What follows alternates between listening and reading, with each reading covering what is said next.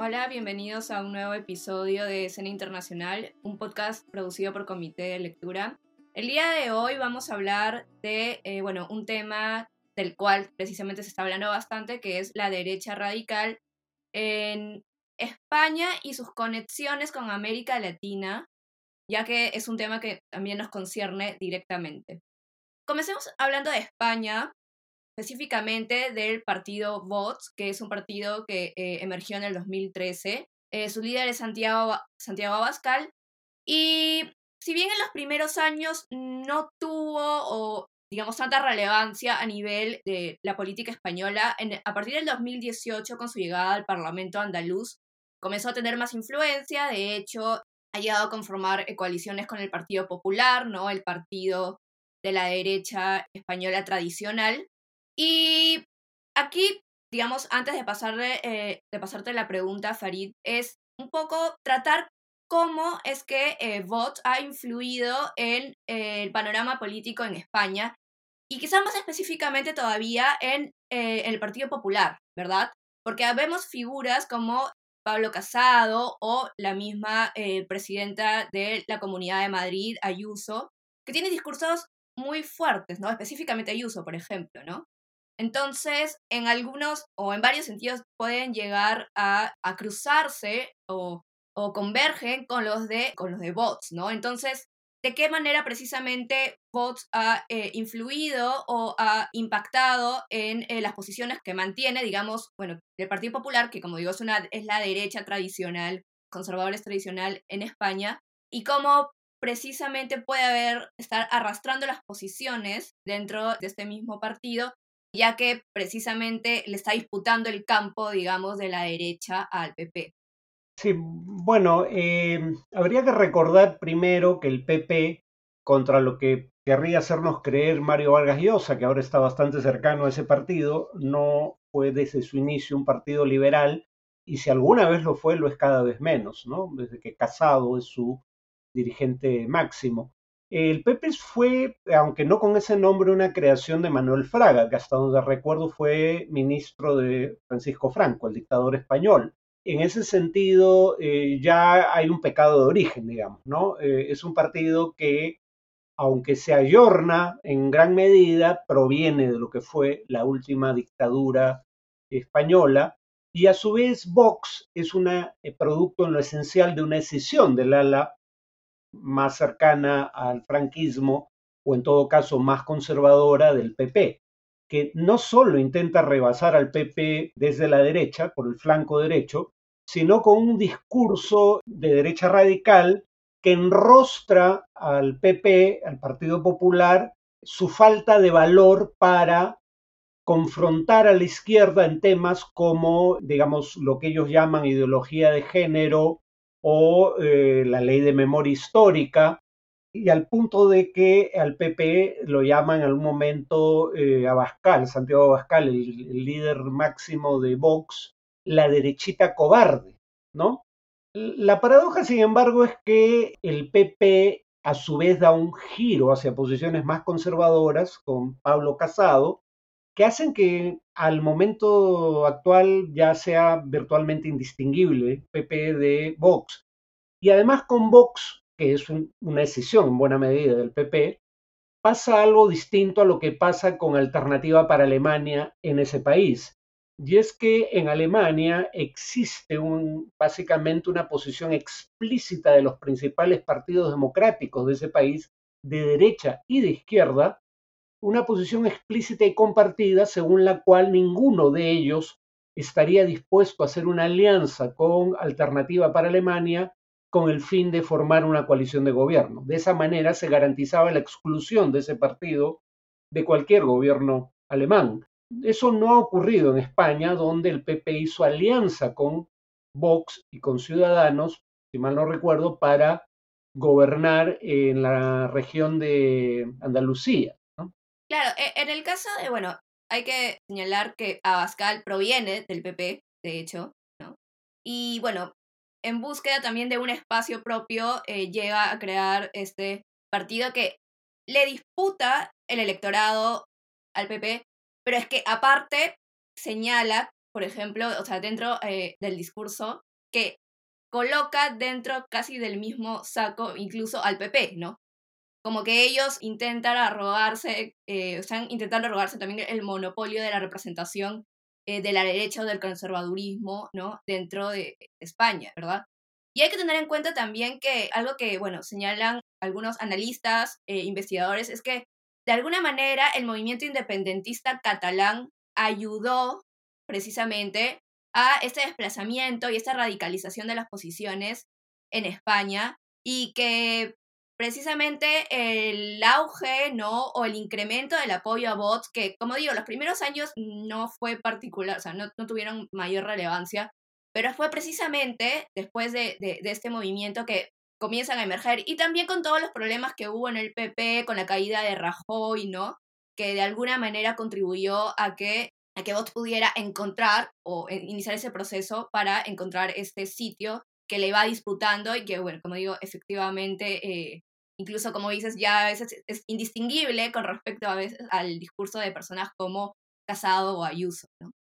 Ya que mencionabas el tema del de movimiento independentista catalán, de hecho, esa es la explicación, de un lado, del resurgimiento del nacionalismo étnico español, pero además es la razón por la cual la, el pedido del gobierno de Andrés Manuel López Obrador de una disculpa a España por el pasado colonial iba a caer en saco roto.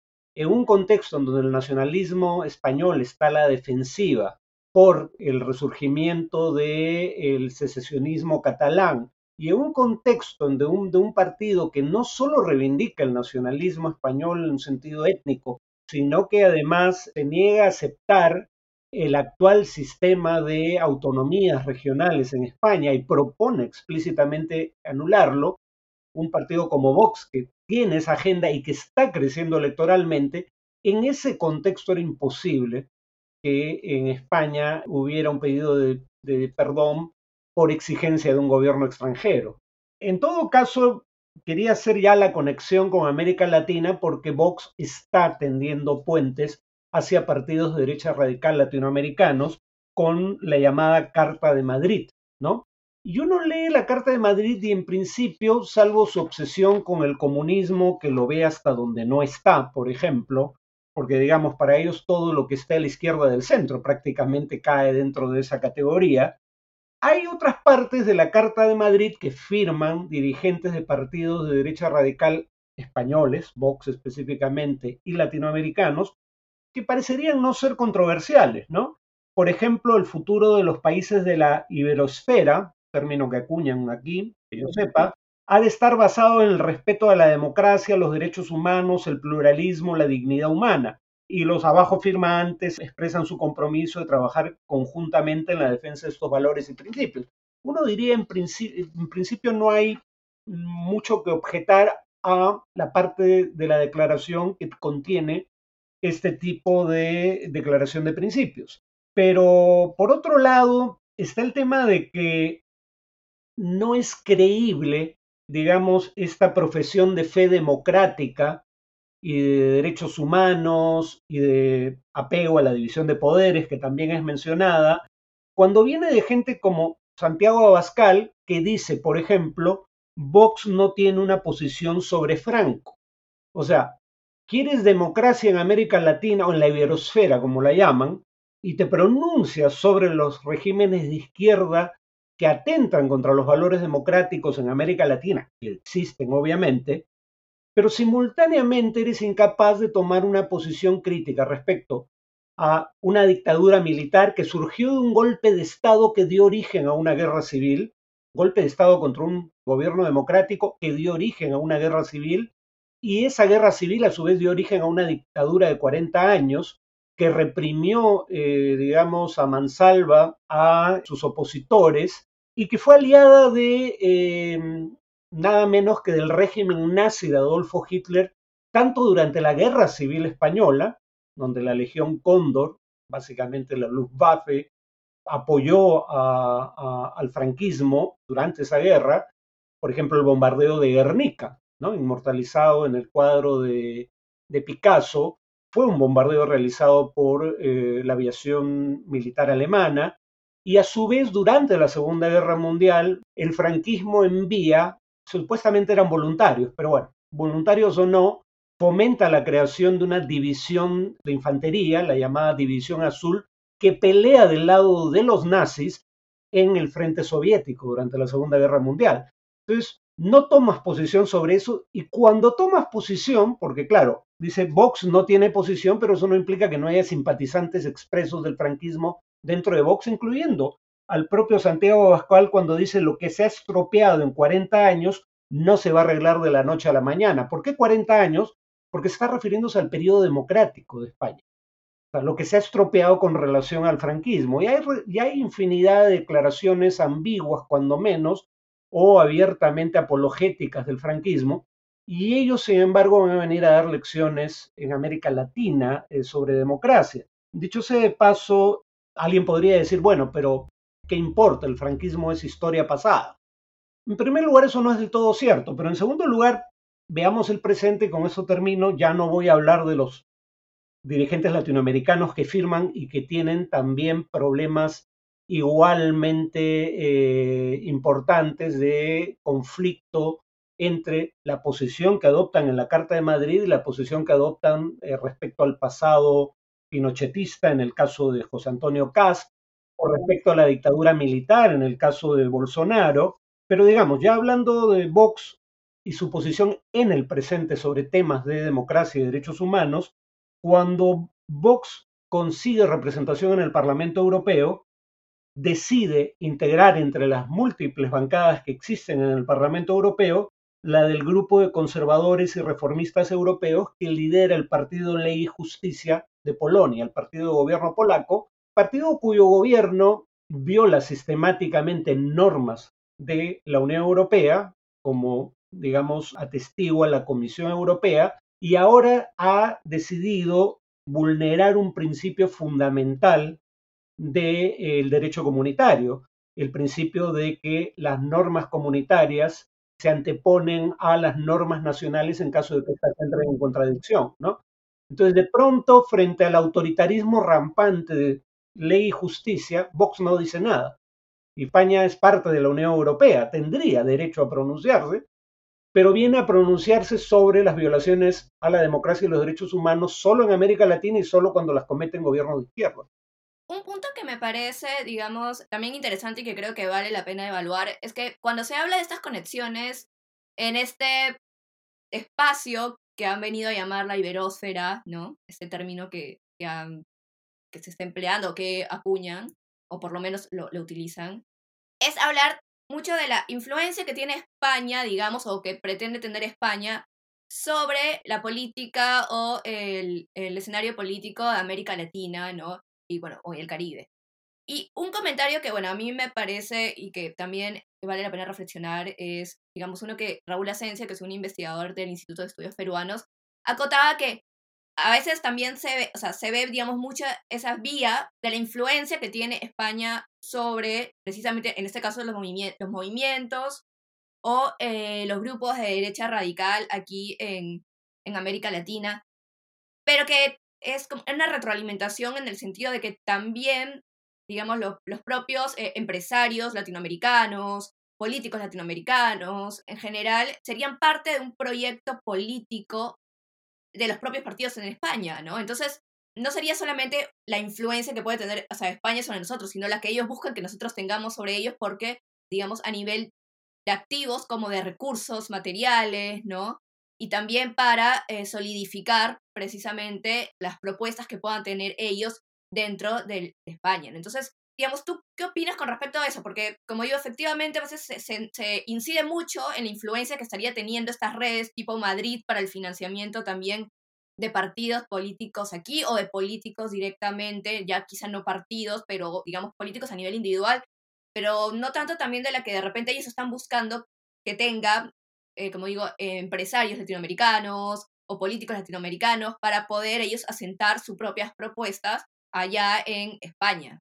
Bueno, el tema es que la, digamos, esta presunta hermandad entre hispanistas no es tal desde el momento en que el discurso de Vox respecto, por ejemplo, a la inmigración latinoamericana en España es un discurso de doble faz, para decirlo claramente. Por un lado dicen, queremos vetar la inmigración procedente de países de mayoría musulmana, pero no tenemos problema con la inmigración procedente de países de habla hispana, ¿no?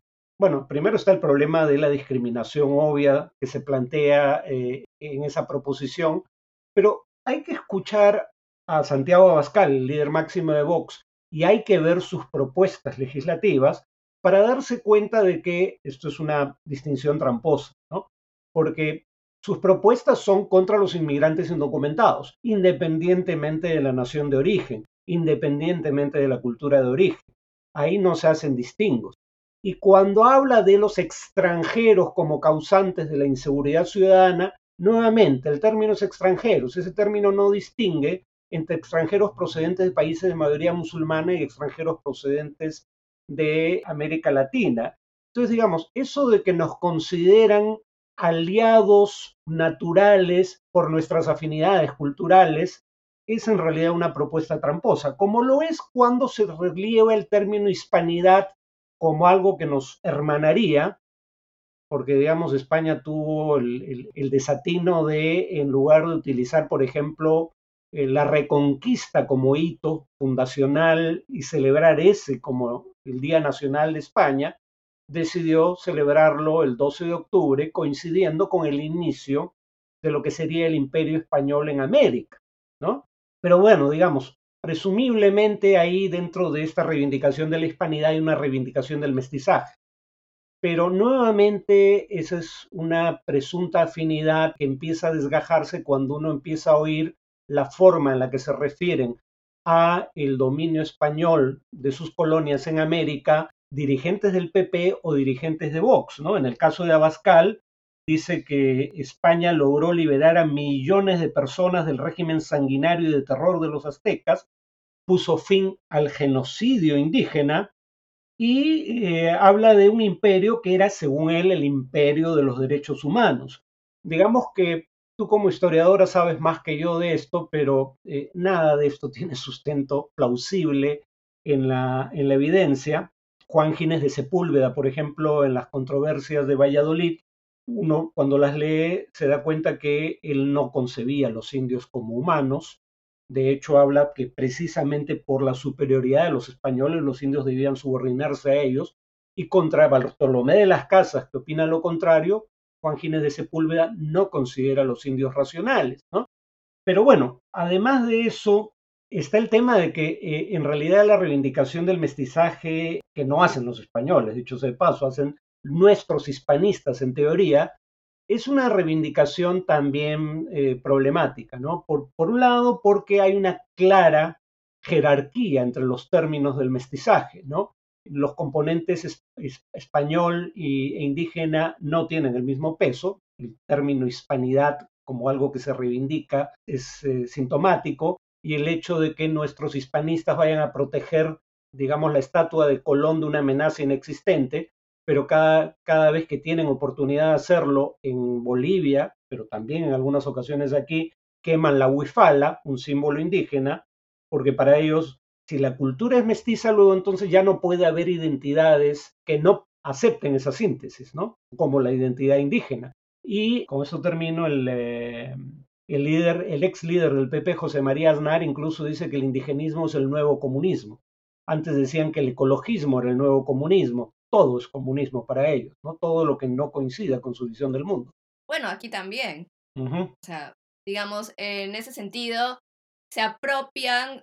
De hecho, por ejemplo, la Carta eh, de Madrid sí, o sea, utiliza términos, pero estos grupos, y que también lo vemos aquí, grupos y políticos reivindican o se apropian de términos como libertad, democracia, pero, digamos, el contenido lo cambian precisamente para hacer esta posición de, digamos, libertad, democracia contra comunismo. Y, ¿no? y ha sido parte del discurso, lo hemos visto aquí en Perú, lo vemos en otros, en otros casos en América Latina.